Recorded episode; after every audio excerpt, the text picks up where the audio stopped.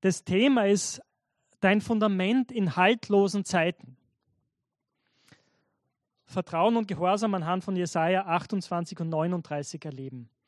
Ähm,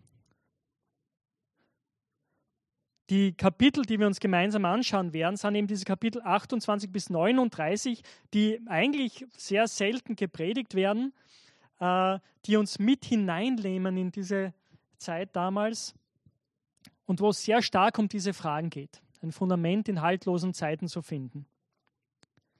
Und das ist eine wichtige Frage, oder? Wie bekommt man Halt in haltlosen Zeiten? Orientierung in verwirrenden, und verstörenden Zeiten. Eine militärische Supermacht scheint außer Kontrolle geraten zu sein. In ein benachbartes Land ist sie schon einmarschiert und hat es praktisch dem Erdboden gleichgemacht. Man spricht von systematischen Kriegsverbrechen. Internationale Allianzen werden geschmiedet die Lage scheint irgendwie aussichtslos zu sein, aber irgendwie muss man dem Aggressor entgegentreten, oder? Im eigenen Land spitzen sich die wirtschaftlichen Herausforderungen zu. Und die politische Elite scheint entweder korrupt zu sein und das Ziel zu haben, sich auf Kosten der eigenen Bevölkerung zu bereichern, oder sie sind unfähig, sich den innenpolitischen und außenpolitischen Herausforderungen zu stellen geistlich und moralisch gesehen hat das Volk völlig den Kompass verloren. Da die religiös, religiöse Elite selbst auch komplett orientierungslos ist. Falls ihr jetzt nachdenkt, gerade das Jahr, über das ich rede, ist nicht das Jahr 2022 und wir sind auch nicht in Europa, sondern wir befinden uns in Jerusalem im Königreich Juda zwischen, in den Jahren zwischen 711 und 701 vor Christus. Und es ist unheimlich, oder fast, wie dieser soziale, geschichtliche Hintergrund der Stellen, die wir uns anschauen werden in den nächsten Wochen, genauso unsere Zeit beschreiben könnte.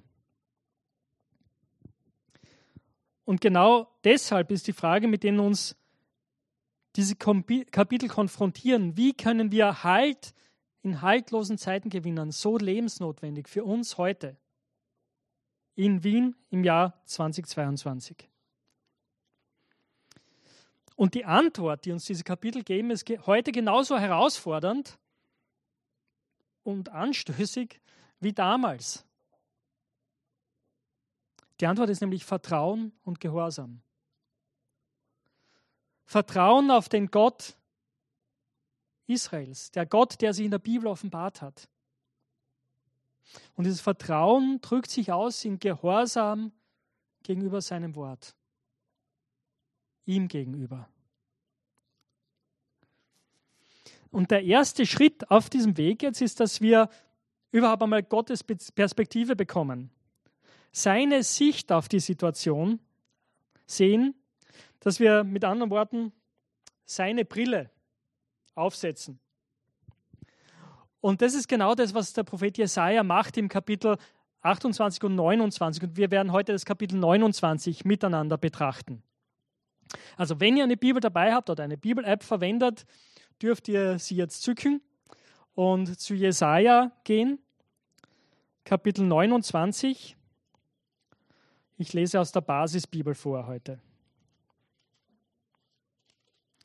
Wir werden die Verse 1 bis 24 lesen, also das ganze Kapitel.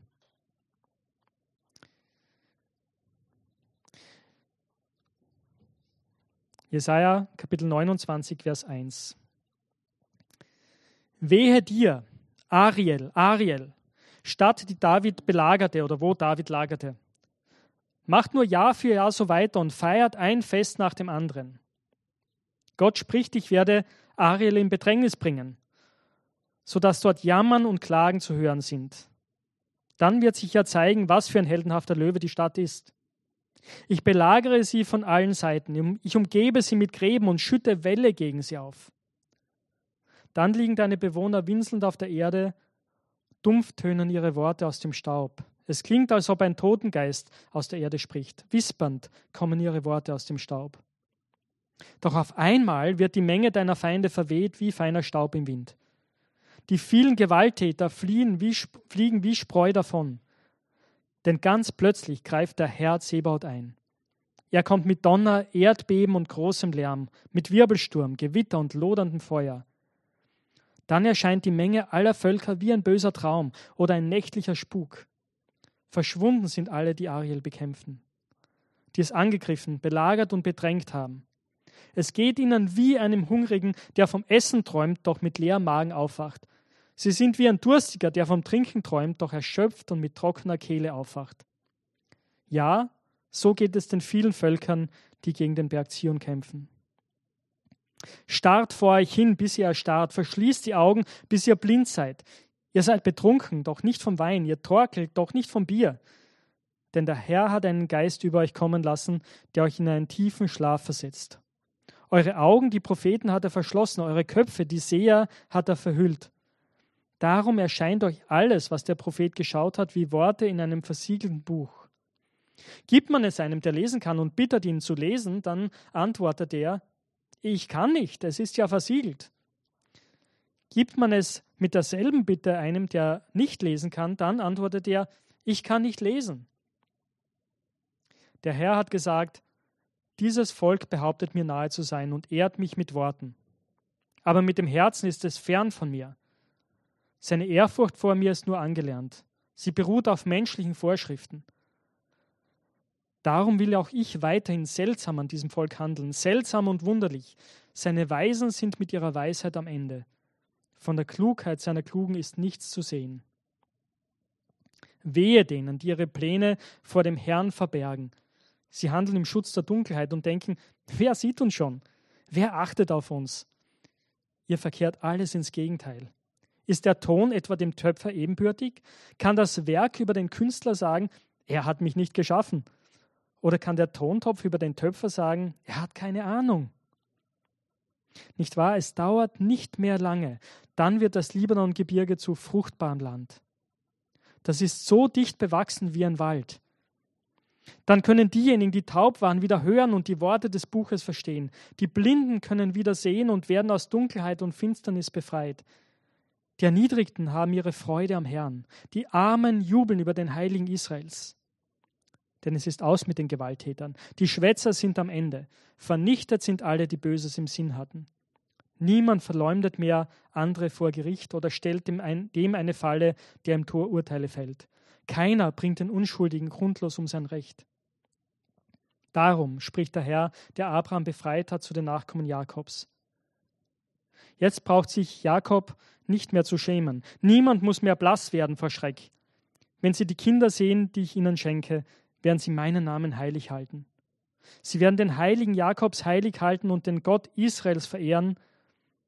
Dann kommen die Verwirrten zur Einsicht und die Aufsässigen lassen sich belehren. Das ist das Wort Gottes. Ihr müsst jetzt nicht erschrecken, wir werden das nicht alles bis ins kleinste Detail anschauen, aber die wichtigsten Dinge wollen wir aus diesem Kapitel lernen und mitnehmen. Wenn wir uns damit auseinandersetzen wollen, was Gottes Perspektive auf die Dinge ist, vor allem auch für Israel damals zu diesem Zeitpunkt, dann umfasst das drei Aspekte, drei Handlungen. Das erste ist, wir müssen etwas sehen. Das zweite ist, wir müssen etwas akzeptieren. Und das dritte ist, wir müssen auf etwas vertrauen. Wir müssen etwas sehen, wir müssen etwas akzeptieren, wir müssen auf etwas vertrauen. Was sollen wir sehen? Sieh, dass Gott am Werk in seiner Stadt ist. Gott arbeitet in seiner Stadt. Das ist wichtig, dass wir das sehen. Das ist wichtig, dass das das Volk Israel sieht an dieser Stelle. Äh, es kann sein, dass einige von euch hochgeschreckt sind, als ich angefangen habe zu lesen und gedacht habe, oh nein, ich habe Wäsche waschen vergessen in der vergangenen Woche, das muss ich noch machen, weil hier Ariel vorkommt. Gell? Ähm, und das ist ungewöhnlich tatsächlich. Ariel, also es geht hier offensichtlich um die Stadt Jerusalem, das wird aus dem Kontext sichtbar, gell? Äh, aber dieses Wort Ariel ist hier an dieser Stelle das einzige Mal, dass es in diesem Zusammenhang verwendet wird. Und äh, Jesaja macht das, weil er, weil er damit ein Wortspiel äh, verwendet. Ja? Einerseits, das ist auch im Text vorgekommen, ist, hat so Anklänge an das hebräische Wort für Löwe ja? und kann darauf anspielen, dass, dass die Stadt sich eigentlich ziemlich sicher und stolz fühlt und wir sind gut und stark und so. Ja? Und es kommt auch in dem Text vor. Aber das andere ist auch, dass das das Wort ist für den, äh, den Feueraltar und zwar die Fläche, auf der das Holz verbrannt wurde. Ja? Also wie ein, ein Grill, können wir sagen, aber wie diese Altarfläche, auf der das Opfer verbrannt wird, dieser Altarherd. Das bedeutet dieses Wort auch. Und das ist wichtig äh, in diesem Zusammenhang. Weil Gott ist am Werk in dieser Stadt und er hat zwei Dinge, die er machen wird. Das erste ist, er wird ihren Stolz demütigen. Und das zweite ist, er wird sie retten. Das erste ist, er wird ihren Stolz demütigen. Die Verse, und das ist in den Versen 1 bis 4. Ich habe das schon erwähnt, sie sehen sich als heldenhafter Löwe, oder das steht in Vers, Vers 3. Aber dann sagt Gott, ich werde sie belagern. Ich werde diese Stadt belagern. Ich schütte Welle gegen sie auf. Belagerungsmaschinen. Die ganze Stadt wird wie ein Ariel werden, wie ein Altarherd. Sie wird brennen. Es wird so sein, dass die Bewohner im Staub, winselnd im Staub liegen. Oder? Und das Bild das ist ein furchtbares Bild, oder? Das Bild von Menschen, die im Staub liegen und die Füße ihrer Unterdrücker sind auf ihren Nacken. Und sie winseln, sie sind kaum zu hören. Ihre Worte kommen wispernd aus dem Staub. Gott sagt, er wird dieses Volk demütigen. Er wird ihren Stolz brechen. Und es ist auch spannend, oder? Wenn wir dieses Wort Stolz hören und hernehmen, wie dieses Wort echter Wandlung vorgenommen hat. Ich meine, Pride ist heutzutage das Wort, oder? Das ist ein tolles Wort. Juni war der Pride Month, oder? Und die Nation hat gefeiert. Stolz ist das, was das Gericht Gottes auf sich zieht. Dass wir sagen, hey, wir, wir entscheiden, wer wir sind. Ich brauche keinen Gott. Wir machen, was uns richtig erscheint. Es interessiert uns nicht, was du zu sagen hast. Gott sagt, das ist genau das, was das Gericht bringen wird. Und in diesem Kapitel die Anklänge hier sind einerseits wahrscheinlich die Ereignisse, die wir in ein paar Kapiteln später lesen werden, wo die Assyrer kommen und Jerusalem belagern. Aber die Assyrer nehmen letzten Endes Jerusalem nicht ganz ein.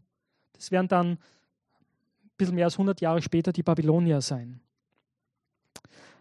Aber die Verse 5 bis 8 spielen wahrscheinlich auf diese assyrische Belagerung an. Weil was dann passiert, in letzter Sekunde, als alles schon vorbei zu sein scheint, greift Gott ein. Oder? Vers 5, doch auf einmal wird die Menge deiner Feinde verweht wie feiner Staub im Wind. Warum? Weil Gott, der Herr, greift ein. Und die Feinde, die die Stadt belagert haben, sie werden erscheinen wie ein, wie ein böser Traum, der plötzlich verschwunden ist.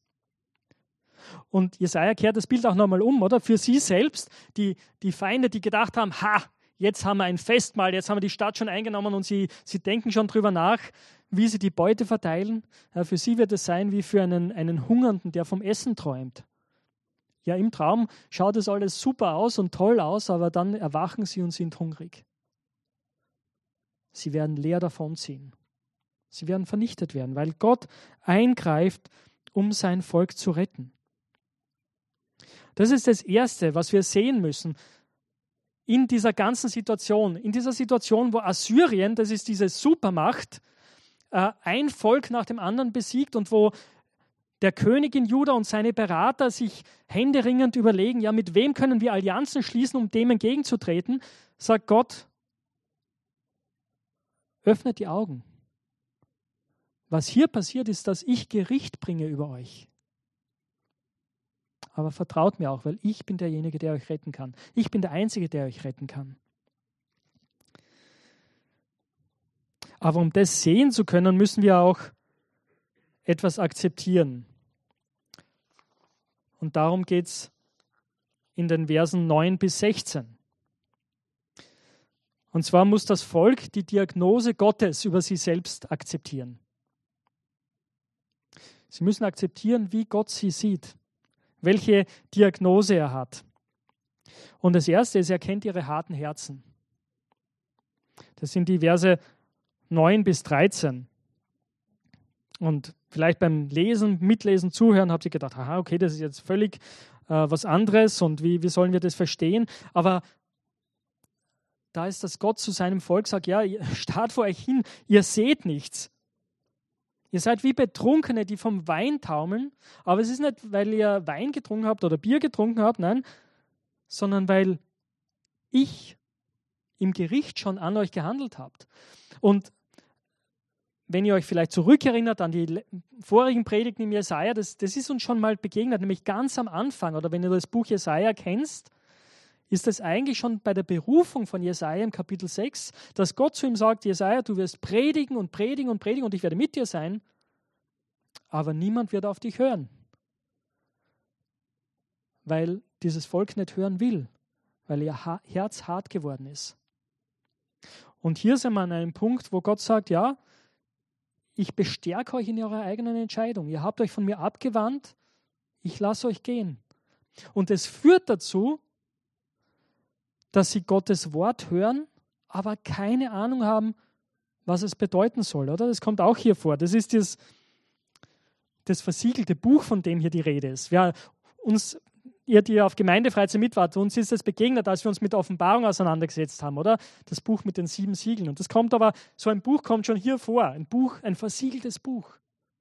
Und der Punkt ist natürlich, wenn du das jemandem gibst und sagt, er liest, sagt er, ich kann es nicht lesen, das ist ja versiegelt. Oder das andere Bild, du gibst es jemandem, der nicht lesen kann, sagt, lies, und der sagt, nein, ich kann nicht lesen. Und das ist der Zustand dieses Volkes. Sie hören das, was der Prophet sagt, sie hören das, was er direkt vorher gesagt hat, was Gott tun wird, aber sie verstehen es nicht. Es ist wie, wenn du jemandem ein Buch gibst, der nicht lesen kann. Aber warum ist es so? Das erklären die Verse 13 und 14. Und das ist ein ganz zentraler Abschnitt. Der Herr hat gesagt, dieses Volk behauptet mir nahe zu sein und ehrt mich mit Worten. Aber mit dem Herzen ist es fern von mir. Seine Ehrfurcht von mir ist nur angelernt. Sie beruht auf menschlichen Vorschriften. Gott sagt, ihr seid Heuchler. Ihr macht Gottesdienst, ihr tut so, als würdet ihr mich kennen, aber euer Herz ist fern von mir. Jesus greift genau diesen Satz auf, dieses Zitat und sagt es zu den Pharisäern, die sich so viel Mühe gemacht haben, das Gesetz Gottes genau zu kennen und genau zu erfüllen. Und zu ihnen sagt Jesus, ihr, ihr kennt Gott nicht. Euer Herz ist fern von ihm. Und ich glaube, das ist auch eine Warnung für uns, oder? Wir müssen das auch ernst nehmen und uns immer wieder fragen, hey, spielen wir Gottesdienst? Tun wir all die richtigen Dinge? Lesen wir zwar das Wort Gottes, aber ist unser Herz vielleicht fern von Gott? Auch wir müssen das immer wieder hören, denke ich. Und das Ergebnis ist, dass Gott sagt, ich will weiterhin seltsam oder wunderbar, kann man das auch übersetzen, an diesem, an diesem Volk handeln. Und das ist dasselbe Wort, das wird auch verwendet, zum Beispiel über die großen Taten Gottes, als er sein Volk aus Ägypten führt, aus der Sklaverei. Diese Riesenwunder, die er tut, diese Gerichtstaten. Aber diesmal, sagt Gott, werde ich sie an euch, an meinem Volk vollführen. Weil ihr hartherzig seid. Und er erkennt ihre geheime Rebellion, das sind die Verse 14 bis 16 dann. Äh, oder sie sagen, hey, Gott sieht uns ja gar nicht. Wir können eh tun und lassen, was wir wollen. Es ist doch egal. Und Gott sagt, es ist so dumm. Natürlich sieht Gott. Oder ist es so, dass der Ton zum Töpfer sagen kann, hey, ich mag nicht, was du mit mir machst? Oder diese Bilder machen klar, es ist unsinnig, wenn wir behaupten, wir wissen es besser als Gott, als der Gott, der den Himmel und die Erde gemacht hat. Aber das genau ist das, was sein Volk an dieser Stelle tut. Und genau das ist das, was das Gericht über sie bringt. Aber die gute Botschaft ist, dass das nicht das Ende ist. Und wenn du den Propheten Jesaja liest, ist es immer wieder so. Durch das ganze Buch hindurch begegnet dir immer wieder das Gericht Gottes, aber auch immer wieder, dass das Gericht Gottes nicht das Ende ist, sondern dass Gottes Gnade dann kommt.